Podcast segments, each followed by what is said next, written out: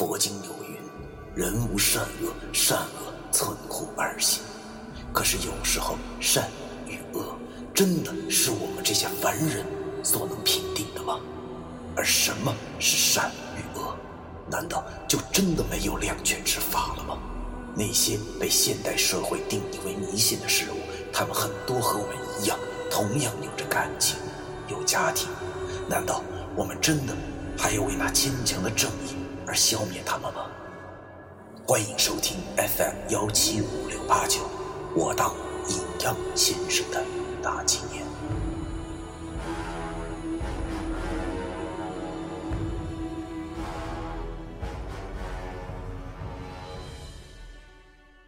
第二百六十章，是盘山。世界上还是好人多。是的，我一直坚信这一点。今天的我又一次证明了自己是对的。我满怀感激的和理由离开了博物馆。我始终无法忘记王大爷跟我说过的那些话。我忽然觉着呀，其实当英雄也不难啊，或者其实每个人都是英雄。谁说这个年代做事不求回报的人没有？我现在后背上背着两把剑，一把铜钱，一把黄巢。忽然，我有了一种好像是已经天下无敌的感觉。啊，要知道，如果传说没错的话，那么就这把生锈剑应该可以再搞死两个人。但这都不是最重要的，最重要的是，哥们儿，我和袁梅那孙子的那赌局。在某种程度上来说，我已经赢了。真是想不到，这次下地府竟然还能因祸得福。不得不说呀，这真是万般巧合汇聚一点。眼下只要救出九叔后，便可以脚底抹油，迅速开溜了。至于地府发现与否，那已经不是我所能顾及得上的事情了，爱咋咋地吧。不过说到底啊。救九叔出狱，正是我下地府以来面临的最大的挑战。要知道，我这完全是拿自己的命去做一场赌博，压大压小，那就看我运气了。如果运气不好的话，让地府摇着个豹子通杀我，也只能甘认倒霉。出了博物馆以后，我没有立刻前往石盘山，而是先跟李由去了一趟丰都城中的车站，毕竟。现在的他依然还是处于危险之中，那俩老色狼随时都有可能杀回来，到时候那可就麻烦了。所以说，现在唯一能躲避的方法，就是让李由尽快去投胎。毕竟这丰都的鬼城也是有法律的，投胎以后，这俩老色狼就只能干瞪眼了。丰都的车站挺大。望着身旁行色匆匆的鬼，搭上了一辆又一辆的纸座民客车。他们的目的正是那三生石旁，等着他们的正是喝下那一碗碗苦涩的孟婆汤，然后再次的踏入轮回。你甭管下辈子托成什么，都会受尽这世俗之苦，这也是天道的一部分，无法更改。虽然说啊十丈红尘本身就是痛苦。奢华的空虚，浮躁的欲望，绳索般纠结在一起，痛苦的挣扎，很容易啊，让人的心中觉着很累。但最起码还活着，知道什么是累。比起这地府的冷清啊，显然要好的很多。别看这地府之中每个鬼都相敬如宾呢，但是我总是觉得好像少了些什么。想了很久，才想明白。原来此处缺的便是人性。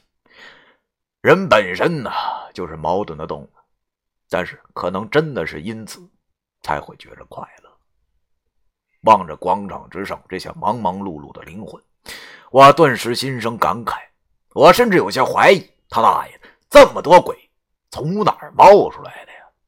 这貌似整个丰都就应该这儿鬼最多了。说是鬼山鬼海都不足为过呀，甚至让我产生了一种春运的错觉。哎呀，我挤开了一条道路，把李由呢送上了一辆客车旁边，然后对着他笑着说道：“哎呀，姐妹儿，估计我就只能送你到这儿了，你多保重，谢谢什么的，说太多我就不说了。如果下辈子还能见面的话，我一定报答你。李由甜甜的一笑，然后用手拍了拍我的肩膀，对我说道：“你呀，真是的，有没有人教过你？如果想报答别人的话，起码要让自己活得好一些吧。”我听他这么说，顿时有些不好意思了，便嘿嘿一笑，没有言语。只见李由继续对我说道：“行了，逗你玩呢。你要答应我啊，千万要回去。要知道下辈子我还要拜你为师呢。你听见没有？”我点了点头，对他说道：“啊啊，你放心吧，我一定会回去的。如果下辈子还能记得我。”那我就收你做徒弟，我保证。这时候，那客车司机开始催促了，李由又对我淡淡一笑，这笑容之中似乎沾染着一丝哀伤，但是他却没有停止这笑容。只见他对我说道：“好了，那就这样吧，我先走了，去阳间重新生活。”我会努力长大的，咱们到时候再见吧。说完后，他就登上了纸客车，车开动了。我站在原地望着这辆车越开越远，李由终于去投胎了，而我则点着了一根烟，深吸了一口。也该是我在地府办最后一件事的时候了。还好啊，我现在是灵魂状态，走过的路都记了灵魂之中。于是啊，我便朝着那丰都城城门的方向走去。半个小时后，我出城门，丧钟的声音响起，不知道是不是为我而敲。现在我的身体很轻。踩着这片不怎么踏实的土地上走，并不费力。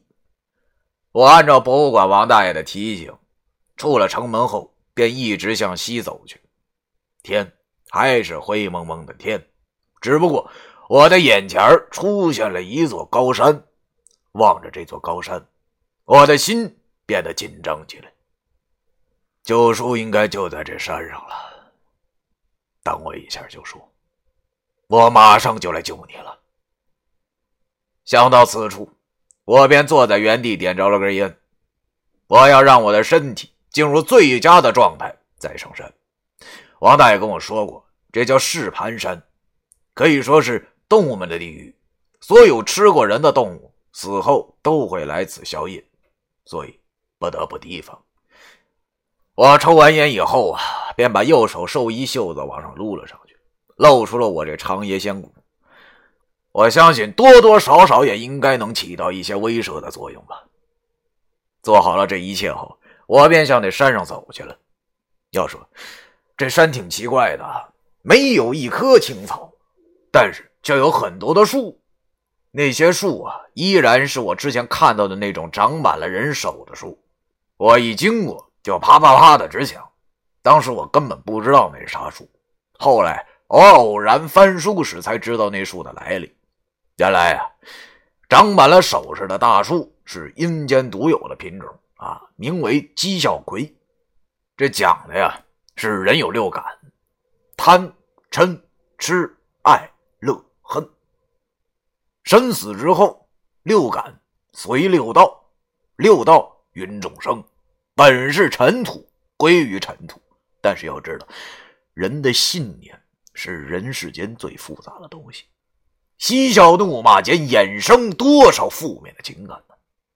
这些情感不归于六道，死后无法化解，于是积少成多，便在阴间有了实体，化作了这一颗颗的鸡小葵。鸡小葵之上手形的这树叶啊，便是众多负面情绪的凝结。凡是有鬼魂经过呀。他便会自顾自地拍动起来，就好似鼓掌一般，似乎啊是在嘲笑这些鬼魂多么可悲一般。上山的路上真是不怎么消停，尽管我已经把长爷的仙骨开到最大了，浓烈的黑气让我自己那都快看不清路了，但是也没能怎么震慑得住那些失去了理性的动物。这些个动物啊，还真是够大的，和我之前的恶狗村看到那些恶狗比起来，简直是有过之而无不及呀！他们都是生前吃过人肉的，也就是说，都是典型的缺德兽。但是他们确实也挺没大脑的，一个个都恐怕我看不见他们跟在我屁股后面一样。说真的，我这心里还真是七上八下的，因为毕竟实在是太多了，就像有的弱智歌唱的一样。大到老虎，小到老鼠，我他大爷的还傻傻看不清楚。还好，他们只是跟着我，而没有做过多的动作。估计啊，是我这有些辣眼的黑气运作吧。不过这已经足够我肝颤的了。你想啊，换你，你一个人山上走着，后头跟一屁股直淌哈喇子的红眼野兽，你啥感觉？哎呀，不过要说他们没理智。也却是我的机会。这些缺德兽啊，总是自己给自己找状况。在跟着我的时候，经常又有一些比较大的野兽呢，馋坏了就咬身边一口同伴，哎，然后呢，他们就咬作一团。我就看这机会，赶紧赶路。走了能大概有半天的时间吧，我终于到达了山顶。可奇怪的是，到达山顶之后啊，那些缺德兽们就没有再追上来了。我望了望这山顶，就好像是一个大一些的平台啊，可能是比较接近天的关系吧，所以四周也全是灰蒙蒙的雾，依稀还能听得见远处风都丧钟的声音，以及山下那些缺德兽们的嘶吼。这种气氛相当的诡异，显得瘆人极了。周围的雾很大啊，可视度也相当的低。好像一步踏错就容易从山上跌下去的样子。正当我有些犯愁该怎么走的时候，忽然，远处好像陆陆续续的传来了惨叫声。那是九叔的声音，我心里咯噔一声。没错，看来九叔确实是被关在了这里。我想到九叔现在还有可能正在受着白蚁的啃咬。我顿时不再顾及任何事情，马上向那声音传来的方向深一脚浅一脚的跑了去。跑了没多远，前面便出现了光亮，幽幽的绿光啊，似乎像是两盏灯。而九叔的声音呢，便是从那边传来的。我放慢了脚步，一点点的向那边走去。来者何人？两个尖声细语的叫声传来。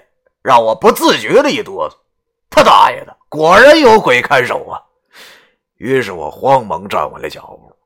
只见那两盏绿灯是越来越近。很奇怪的是，在那两盏绿灯的映照下，周围的雾气也渐渐的散开了。我上眼望去，只见两个脸色煞白的鬼一脸怒容的出现在了我的面前。他们身穿鬼差的服饰。都没有头发和眉毛，脑袋竟然是往中间塌陷，就好像让人一棍子给砸塌了一般。小小的眼睛，酒糟鼻子，两个鬼就跟一个模子里刻出来的一般，那要多丑有多丑，就跟不要钱似的。只见他们对我喊道：“你何事擅闯石盘山？知不知道这死罪啊？”我望着这俩鬼差，同时心中浮现出了一想法。大爷的，看来这场恶仗是免不了了。第二百六十章完。